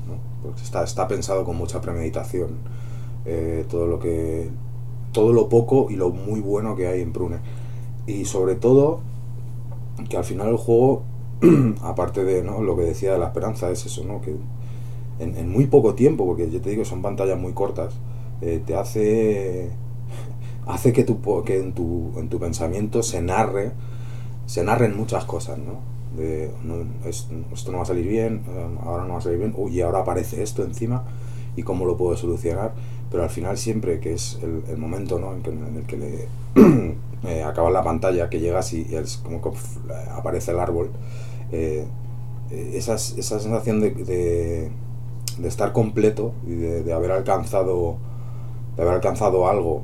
Y con, con, a pesar de, que en, en, milésimas de segundo has podido llegar a pensar que no y de repente lo has conseguido y ha florecido y ha mantenido la esperanza y me parece me parece sensacional. Eh, si a eso le sumas el trabajo en lo que te decía en el diseño de arte y en la música a mí me parece uno de los mejores juegos que se han hecho que se han hecho últimamente si no atendemos a esa absurda división entre un juego de móvil no puede ser no, puede hacer frente ¿no? a un juego de, consola o de PC eh, pues a mí y no solo yo, hay mucha gente que es, eh, me parece uno de los mejores juegos que se han hecho.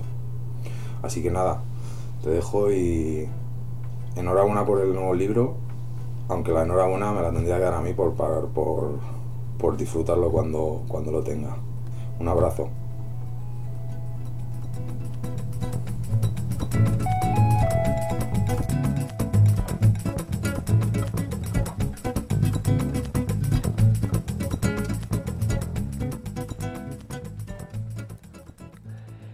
Muchas gracias, Daniel. No os perdáis, eh, quedará algo de nosotros, de, Héroes de Papel. Y ahora vamos a hablar de un título, joder, que, me, que lo adoro. Título que me encanta. Y no es otro que Ghost Trick. Ghost Trick es un título que procede, que es de Capcom, y además eh, pertenece a una gran consola, Nintendo DS y Nintendo 3DS, precisamente por su función táctil, son dos consolas que eh, contienen muchísimos videojuegos de corte mínimo, muchísimos videojuegos mínimos, ¿no? Es Ghost, Trick es uno, los excelentes Ace Attorney, soy fan absoluto del primero de todos ellos, videojuegos conversacionales en los que justamente hablábamos antes de que Yuri Kill y que 13 Sentinels Aegir Ring eh, proponían una parte más lúdica muy apartada de su propuesta principal y que eso quedaba raro. Sin embargo, Ace Attorney lo hace genial porque propone que la parte más de tocar cosas, de decidir y de que estés nervioso sea un juicio, de nuevo, con la conversación y con la navegación como base mecánica para que la aventura, eh, para que la visual novel funcione.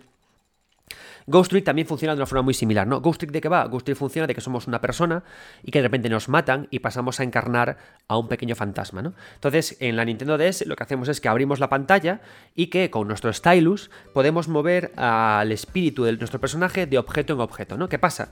Que nosotros tocamos con el, con el, con el stylus la pantalla y tocando, la, tocando con el, con el stylus la pantalla arrastramos hasta donde podemos este fantasma. Es decir, no podemos llevarlo donde queramos, tiene que ser a objetos que estén cercanos.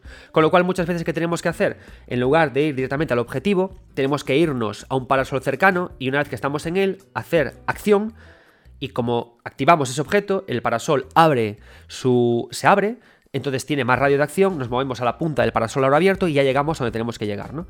Y de esa forma, tocando cositas, hacemos que la narración principal avance y funciona como un cañón porque tiene las dos cosas eh, fundamentales para que un videojuego mínimo funcione. Una muy buena escritura, una muy buena construcción narrativa y luego esa jugabilidad que está perfectamente incrustada e insertada en el hilo de la historia, ¿no? Porque al final todo consiste en esto, ¿no? En saber quién nos ha matado, qué ha ocurrido y por qué somos un fantasma ahora, ¿no? Y que queremos además proteger a la gente que nos rodea, como pasa también en la, en la película The Ghost con una increíble Guppy Goldberg, ¿no? Entonces Ghost Trick es un videojuego que os recomiendo encarecidamente, precisamente por eso, ¿no? Porque sabe cómo poder eh, jugar con lo mínimo para construir historias fabulosas, ¿no? Y también, por supuesto, os recomiendo que juguéis al increíble Ace Attorney. Hay dos videojuegos que, que digamos que lo que hacen o sea, hemos hablado que eh, 13 Sentinels Ring, eh, Yuri Kill o Ghost Trick, lo principal es la visual novel y que luego eh, incorporan luego otros elementos, eh, digamos, de, con mecánicas más tradicionales para poder funcionar, ¿no? Para poder tener esa parte lúdica que siempre nos da gustito, ¿no? Sí que lo que pasa que hay otros videojuegos que hacen lo mismo, hacen lo contrario, ¿no? Que lo que hacen es que tienen mucho tiempo de juego activo, pero que juegan, o sea, se alimentan de las ideas de los videojuegos mínimos para ser mejores, ¿no? Uno de mis ejemplos eh, favoritos de esto es un videojuego que, al que le tengo una pasión eh, absoluta, que es The World Ends With You un videojuego increíble y cuya segunda parte para mí supuso una tremenda decepción, no me gustó nada el, el, Neo de World Wii U de Switch, no, no, pude con él. Quizás es porque esperaba mucho de él, quizás es porque em, no supo ser ese chorro de aire fresco que fue el original, no lo sé, pero no me gustó, ¿no? Eh, digo que eh, The World Wii U se alimenta mucho de estos videojuegos de, interacción mínima, para empezar, porque elige un marco de juego, elige una diégesis, elige un, trasfondo que es muy habitual en estas aventuras, que son lo de juegos mortales, ¿no? Antes decía que Yuri Kill nos llevaba a una isla desierta en la que o, eh, o, moríamos o nos daban un gran premio, como ocurre en el juego de calamar. Y esto siempre eh, funciona muy bien en estas aventuras narrativas, ¿no? Ocurre también algo muy parecido en Danganronpa. E incluso es también algo similar a cuando jugamos a un Ace Attorney, ¿no? Que es un juicio sino también una prueba letal en la que ganamos o morimos, ¿no? Entonces lo que hace es que controlando nuestros personajes nos meten en el juego de los segadores y lo que tenemos que hacer es superar diferentes pruebas a lo largo de varios días para poder conseguir nuestro deseo, ¿no? Por supuesto, en, el juego eh, toma también muchos elementos de narrativa compleja porque juega con los sueños, con quién está vivo, con quién está muerto, juega también con un gran elenco coral de personajes, y hace que el juego funcione muy bien, ¿no? Entonces, la gracia que tiene el juego es que toda la narración es a través de visual novel. O sea, es en esencia, el The West of You es una visual novel. ¿Qué pasa? Que hace un ejercicio muy interesante similar a 13 Sentinels a Eggy Rim. Y es que la navegación del personaje por los escenarios no es a través de menús, sino moviendo al propio personaje, ¿no? Y esto puede parecer una tontería, pero esto da mucho espacio a que el jugador se exprese, decida dónde ir y entienda que no es una visual novel pura, lo cual lo hace mucho más accesible, ¿no? Entonces, nuestro personaje se mueve de un lado al otro del escenario y a veces llega a los combates. Y los combates mola porque eh, no son combates al uso, sino que son combates que se alimentan también de la idea de la interacción mínima. ¿Por qué? Porque nosotros manejamos en, The One With You a nuestro personaje con el puntero. Señalamos pines que lleva equipados para activar sus habilidades y con ello poco a poco va disparando, ¿no? Pero no tenemos un gran ejercicio mecánico, sino que a través de una mecánica pequeñita, una interacción pequeñita, generamos una gran interacción. Y eso se complementa también, por supuesto, con acciones que realizamos con, los, con el stick para manejar al personaje de la pantalla superior, ¿no? Es un combate que se produce a, que se produce a dos tiempos, ¿no? Pero en esencia al final se alimenta justamente eso, ¿no? De cómo algo mínimo puede crear juego y de cómo podemos además trabajar con esta idea de visual novels, con esta potencia narrativa, ¿no? Por eso es un juego tan interesante al final, ¿no? Con cómo... Porque esto pasa igual como cuando hablamos de la explosión indie que se produjo en el 2010. Ya no exactamente cómo em, lo indie puede alimentarse a sí mismo y generar propuestas interesantes, sino también cómo las ideas de los indies pueden luego traducirse a otros videojuegos mayores, ¿no? Y cómo pueden recoger esto, cómo pueden recoger el testigo, las producciones AAA de los videojuegos eh, indies para crearse, ¿no? Y ocurre igual también ahora, ¿no? Cómo eh, la creación de, de, autores que apuestan por los videojuegos mínimos, como eso puede luego eh, ayudar a autores a crear videojuegos AA o AAA geniales porque ahora dicen, ostras, yo puedo contar una historia y coger esta idea de parpadear que hemos visto en Before Your Eyes, o puedo coger la idea de The Longest Road to Earth de eh, adelantarme a lo que el jugador va a hacer, o sea, conseguir que el jugador sea capaz de anticiparse usando el día a día, ¿no? O puedo hacer, es decir, al final es lo divertido de todo esto, ¿no? Y, lo bueno es que eh, The World Set With You juega mucho con eso, ¿no? Aprendo cómo funciona la visual novel, Aprendo cómo funciona también el uso de, seleccionar elementos para hacer combates y con eso construyo una experiencia muy interesante. ¿no? Y en eso también funciona muy bien eh, Yuppie Psycho. Yuppie Psycho, que lo tenéis ahora en su Executive Edition, lo trae Tesura Games en físico. Y es un videojuego que ya no es que sea. no es que me guste especialmente, es que lo adoro, ¿no? Yuppie Psycho, en esencia, es un videojuego que está a caballo entre la visual novel, la aventura gráfica, y una aventura de terror tradicional, el estilo Alone in the Dark o estilo Resident Evil, ¿no? Entonces está guay porque al final en el juego hacemos algo parecido a lo que ocurre, a lo que ocurre cuando estamos hablando de The One Set With You, que se alimenta justamente de lo aprendido en los juegos mínimos para poder formarse, ¿no? Y eso que hace, que hace, nos lleva a momentos que es muy de videojuego mínimo, que es muy de emociones, ¿no? Muy de sentir. Muy de que tú vas con un personaje, que además hay algo que es muy interesante, y es que eh, Pasternak, el personaje que manejamos, lo que ocurre en este videojuego es que llega por, por primera vez, o sea, su primer día en una oficina en la que algo ha salido mal y hay monstruos, ¿no? Es un personaje que puede ser como tú o como yo, un personaje indefenso sin ningún tipo de poder. ¿Y qué ocurre? Que al usar interacciones mínimas, lo que hacemos es demostrar que el personaje no tiene poder, no tiene un poder mayúsculo, ¿no? En The World Set With You funciona muy bien porque nosotros para tener poder dependemos de esos pines, de esas chapas que eh, tienen poderes, ¿no? Y que tienen imbuidos poder. Pero por nosotros mismos no tenemos magia. Entonces, al usar el stylus y tener que tocar la pantalla para usarlos, de una forma muy mecánica, no muy manual, el juego nos dice que dependemos de esos objetos y nuestra interacción en ellos es mínima para que ellos hagan algo máximo, pero sin ellos no somos nada, ¿no? Entonces, eso también está en Yuppie Psycho, ¿no? El personaje apenas puede huir y puede usar cosas que tiene a su alcance, ¿no? Lápices, eh, grapadoras, eh, conectar cosas para poder escapar, y con todo ello y con su ingenio tiene que poder huir, ¿no? Entonces, eso también es otra forma, ¿no? De trasladar las interacciones mínimas a este tipo de videojuegos.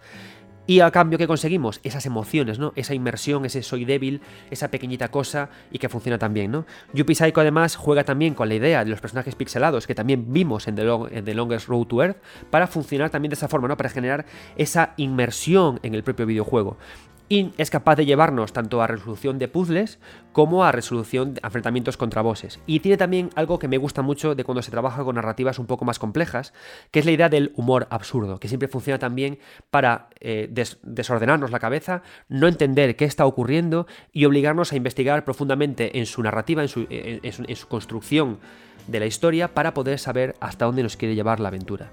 Además tiene eh, varios finales nunca tienes claro del todo lo que ha ocurrido y como digo es, junto con The World Set With You, otro de esos ejemplos fabulosos de cómo coger estas interacciones mínimas y crear grandes videojuegos con interacciones más ricas.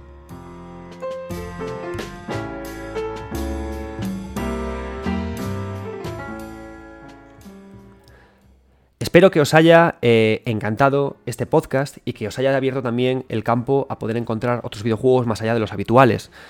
No solamente existen estos videojuegos mínimos, hay muchísimos más. En la pregunta que, planteé en Twitter acerca de qué videojuegos mínimos recomendaríais, quiero recomendar también la respuesta de Tonimi, que ha recomendado Rhymes, ¿no? Diciendo el destino de un reino a golpe de pulgar. Y Manol Prieto recomienda Loop Hero y Stacklands, además de Gnog, eh, Germán Valle, que es arquitecto, no podía recomendar otro que fuera eh, Monument Valley, en el que moviendo, pulsando la pantalla del móvil, podemos eh, alterar espacios físicos. Horacio Maseda recomienda el mítico Passage. Passage es un videojuego súper interesante que podéis jugar gratuitamente en vuestro navegador y en el que directamente movemos únicamente a una persona hacia adelante. A medida que avanza se va encontrando con más laberintos y a medida que avanza va envejeciendo hasta que muere, ¿no? Sin encontrar nunca su destino final. Y esto es un elemento muy interesante de estos videojuegos mínimos, ¿no? Como con mecánicas pequeñitas, con la mínima mecánica, final producimos emociones tan complejas en espacios de tiempo tan cortos, ¿no? que es algo que a mí es una ecuación que me encanta, ¿no? Poco tiempo, poca mecánica, mensaje más potente. Passage lo consigue, como también lo consigue The Longest Road to Earth o incluso Immortality, ¿no? Eh, Tito Cole nos habla de A Short Hike, ¿no? A Short Hike es un videojuego también súper interesante que hace algo, que hace algo guay, ¿no? Lo que hace es que a la pregunta de qué se hace en Short Hike responde pasear. Y en base a que paseamos se producen encuentros, conversaciones, y lo único que tenemos que hacer al final es llegar a una montaña en la que ocurre algo, ¿no? Algo que no es ningún premio, algo que es una revelación sobre la vida, ¿no? Y eso hace que Short High sea un videojuego súper interesante. Tenemos también eh, M2 Hero, nos recomienda Emily is Away, dice que a mí es lo que más me ha sorprendido con muy poco, y es cierto, Emily is Away es un videojuego de móvil que os recomiendo jugar y que experimentéis. E Easy, que nos ha hablado de varios videojuegos, Easy aporta Passage, 10 Mississippi, Diseria y cualquier juego de Pippin Bar basado en la obra de Marina Abramovic. Ghost, eh, Ghost Enrique, que estuvo en nuestro programa hablando de Silent Hill 2, nos recomienda Promesa. I don't think I've walked this stretch of road before. Fashade, Virginia, One Last Game, Milk Inside, a Bag of Milk Inside, a Bag of Milk, Super Press Space to Win Adventure RPG 2009 y en general todos los juegos de Estudio Oleo Mingus. Entonces que sepáis que hay un gran abanico de videojuegos de este estilo para poder descubrir y avanzar en el medio, para avanzar y para ampliar nuestra definición de lo que es videojuego. Y creo que al final la moraleja más importante de este, de este podcast, de este programa con el que quiero que nos quedemos, es que eh, no limitemos la respuesta a qué es videojuego. Al contrario, ampliémosla. Hablemos de que eh, lo hermoso del videojuego es que no podemos definir lo que es videojuego. Y eso hace que el videojuego no sea todavía un producto maduro, sino que sea el videojuego que no deje de nunca de ser un niño pequeñito que lo único que quiere es seguir jugando sin que su madre o su padre lo llame a, a cenar, ¿no? Que el videojuego sea ese parque de atracciones eh, al que nos resistimos a apagarle las luces para tener que irnos a casa y regresar a nuestro maldito trabajo de revisor de suelos, ¿no? Que eso es el videojuego, que el videojuego es un hogar para todo creador de todos los medios y de todas las artes para que lleve sus ideas al plano interactivo, ¿no? Y aparte con eso tan interesante que nos contaba Alejandro Cáceres, ¿no? Para que vengan muchos artistas que no estén intoxicados por los vicios de los videojuegos antiguos y nos traigan propuestas nuevas como justo son las de San Barlow. Y por eso es por lo que la interacción mínima es tan interesante, porque a los autores ajenos al videojuego la interacción mínima le va muy bien, que a través de una interacción ocurran cosas diferentes, ¿no? Por eso, nunca digáis que esto no son videojuegos, sino como mucho que estos no son videojuegos que os gusten. Pero a mí personalmente me apasionan, me parecen videojuegos de gran y absoluto interés. Espero que este programa os haya encantado, espero que le deis una oportunidad a los secretos de las tierras intermedias más allá del Den Ring, Habrá presentaciones en Coruña, en Madrid y si el libro vende bien, iremos a Barcelona y a otros más sitios. Muchas gracias por todo. Yo soy Adrián Suárez. Esto es 9 Bits y nunca, jamás, en la vida dejéis de jugar.